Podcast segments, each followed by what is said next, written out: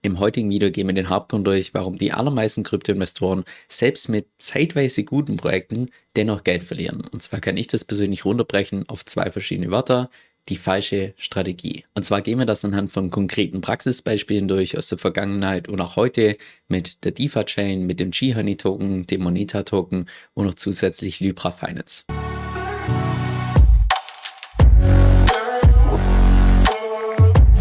Hi, mein Name ist Kevin Söll und auf meinem Kanal geht es eigentlich primär um DeFi, Decentralized Finance. Hin und wieder schauen wir uns auch beispielsweise Strategien an, wie du damit ein passives Einkommen aufbauen kannst oder beispielsweise wie heute, dass wir uns das Thema die richtige Strategie ein bisschen genauer anschauen. Und zwar ist der Hintergrund vom heutigen Video der, dass ich vor kurzem einen YouTube-Kommentar bekommen habe von jemandem, der gesagt hat, es sei ein Fehler, mir finanziell zu folgen, weil er hat in die DeFi-Chain investiert und das war aus seiner Sicht ein Fail, weil er damit Geld verloren hat. Genau das gleiche auch beim G-Honey, dass er damit Geld verloren hat.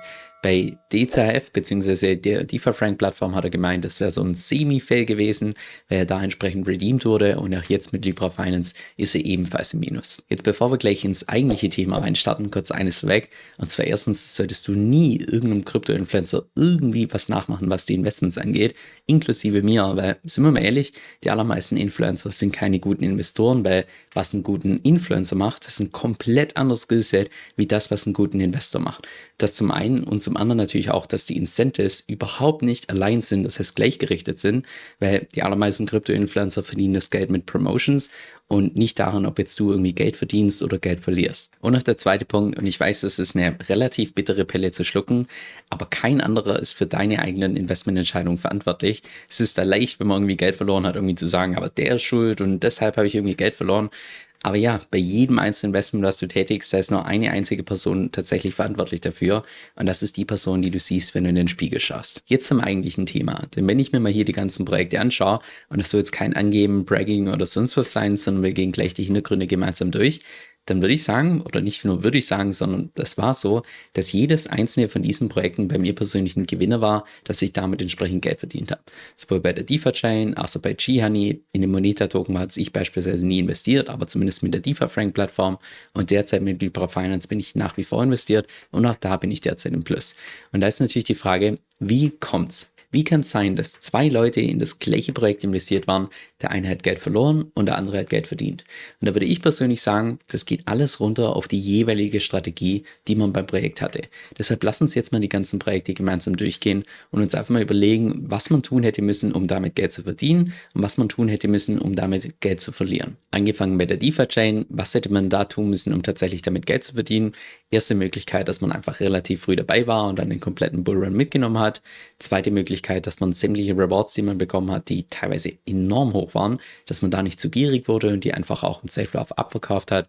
Oder auch beispielsweise für mich persönlich zwei absolute oder drei absolute Goldgruben waren erstens der DUSD Arbitrage, den ich auf YouTube vorgestellt habe. Zweitens der Arbitrage mit den D-Tokens, wo man das Premium ausnutzen konnte.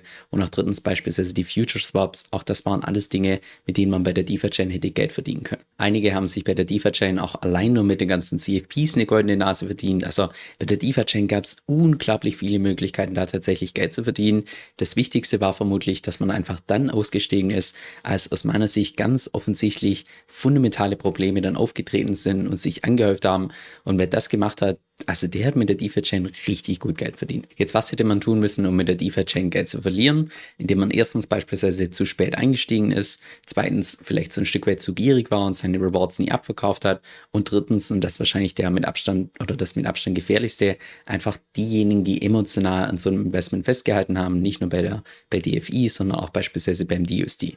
Aber im Allgemeinen würde ich sagen, so als Kurzfassung mit der DeFi-Chain gab es echt viele Möglichkeiten damit, richtig gut Geld zu verdienen, aber aber wenn man eben die falsche oder beziehungsweise keine Strategie hatte, da konnte man auch bei der DeFi-Chain ziemlich gut Geld verdienen. Jetzt der Grissify, mit welcher Strategie konnte man da Geld verdienen?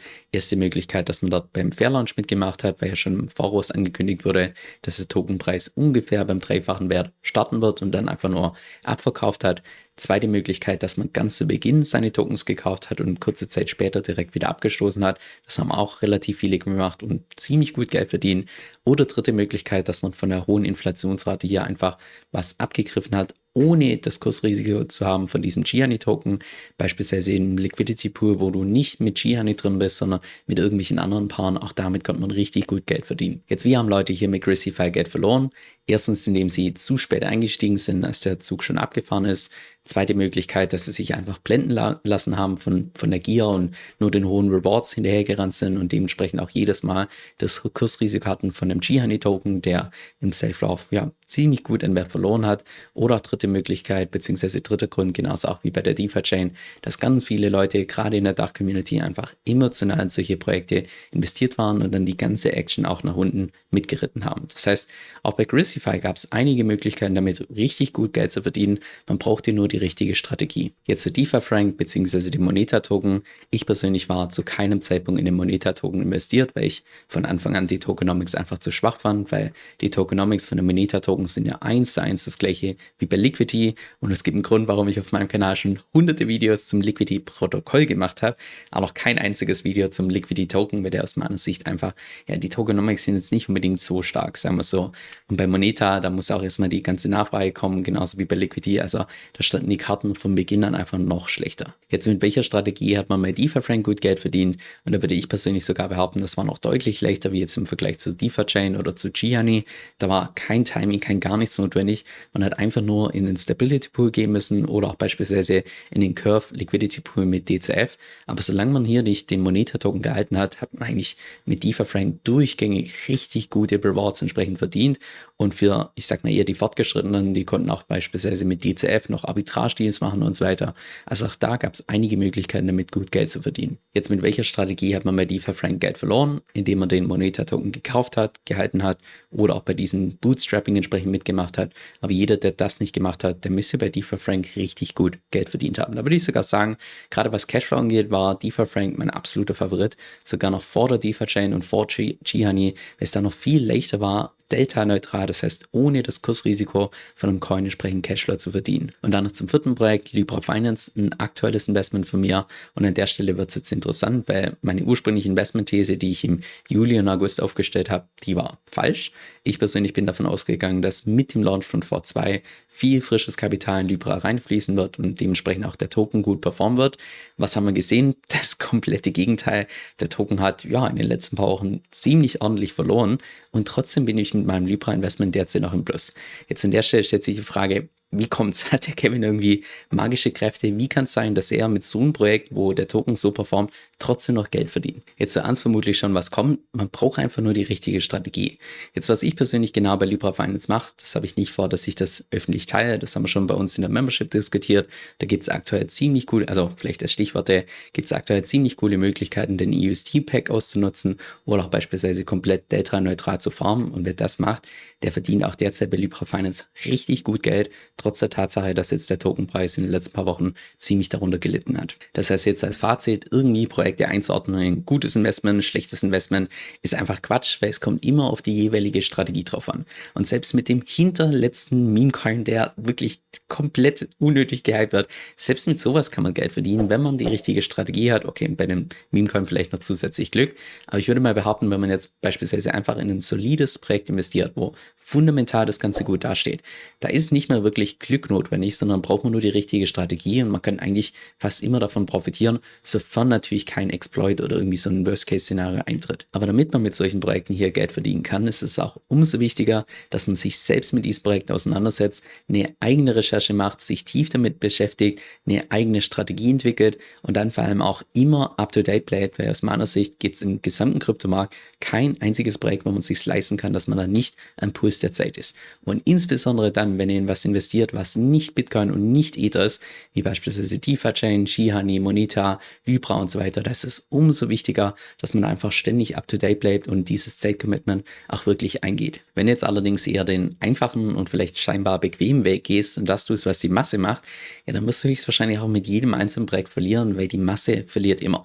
Und um zu sehen oder beziehungsweise zu beurteilen, was tatsächlich die Masse macht, reicht es, indem du dir einfach irgendwelche Zahlen anschaust, wie beispielsweise das TVL oder dir einfach mal anschaust, was ist denn das, was die ganzen Founder promoten, weil das ist auch meistens das, was die Masse macht und womit die allermeisten Leute Geld verlieren. Und das mit Abstand gefährlichste, was du im Kryptomarkt machen kannst, außerhalb dessen, dass du vielleicht keine Strategie hast oder die falsche Strategie, ist das, dass du emotional in ein Investment investierst. Weil das erkennt man aus meiner Sicht relativ einfach, indem man sich einfach mal die ganzen Projekte anschaut und sieht, wer ist am aktivsten in der Community. Das sind meistens auch die Leute, die emotional in was investiert sind. Und wenn man erstmal emotional bei irgendeinem Projekt festhält, ja, dann führt es einfach dazu, dass man in den seltensten Fällen tatsächlich vernünftige, rationale Investmententscheidungen trifft. Und in den allermeisten Fällen sind das die Leute, die am meisten Geld verlieren. Und mir ist bewusst, dass das wahrscheinlich Themen sind, was die wenigsten Leute jetzt tatsächlich hören wollen, weil, so mal ehrlich, man bekommt nicht nur präsentiert, wie man irgendwo Geld verloren hat, sondern auch, man bekommt präsentiert, dass andere Leute mit dem gleichen Projekt entsprechend Geld verdient haben. Aber wenn solche Videos dazu beitragen, dass du künftig einfach bessere Entscheidungen triffst, die richtige Strategie aufbaust, ich glaube, ja, dann habe ich mit meinem Video alles erreicht, was ich erreichen wollte. Ist dir eigentlich schon mal aufgefallen, dass ich auf YouTube sehr selten bis nahezu nie irgendwelche News teile? Das hat natürlich einen Grund. Und zwar zum einen, dass ich persönlich davon ausgehe, dass der mit Abstand größte Teil der News absoluter Nonsens ist und für die Praxis einfach irrelevant ist. Und auch der zweite Punkt, dass einfach YouTube so ein Stück weit ein zu langsames Medium ist, weil einfach das Thema Video erstellen dauert viel zu lange. Wenn es mal wirklich was Wichtiges gibt, dann wirst du in aller Regel über andere Kanäle deutlich schneller informiert. Und genau deshalb habe ich auch beispielsweise mein E-Mail-Newsletter gestartet, wo du ein bis zweimal pro Woche die wichtigsten praxisrelevanten News bekommst, also die Sachen, die auch wirklich für dich in deinem Portfolio eine Rolle spielen. Mein Newsletter ist komplett gratis, auch das bisherige Feedback ist einfach nur super positiv. Falls du da mal selber reinschnuppern möchtest, geh einfach auf meine Homepage kevinsoe.com, das ist K-E-V-I-N soe.com und dann bist du danach immer auf dem aktuellen Stand.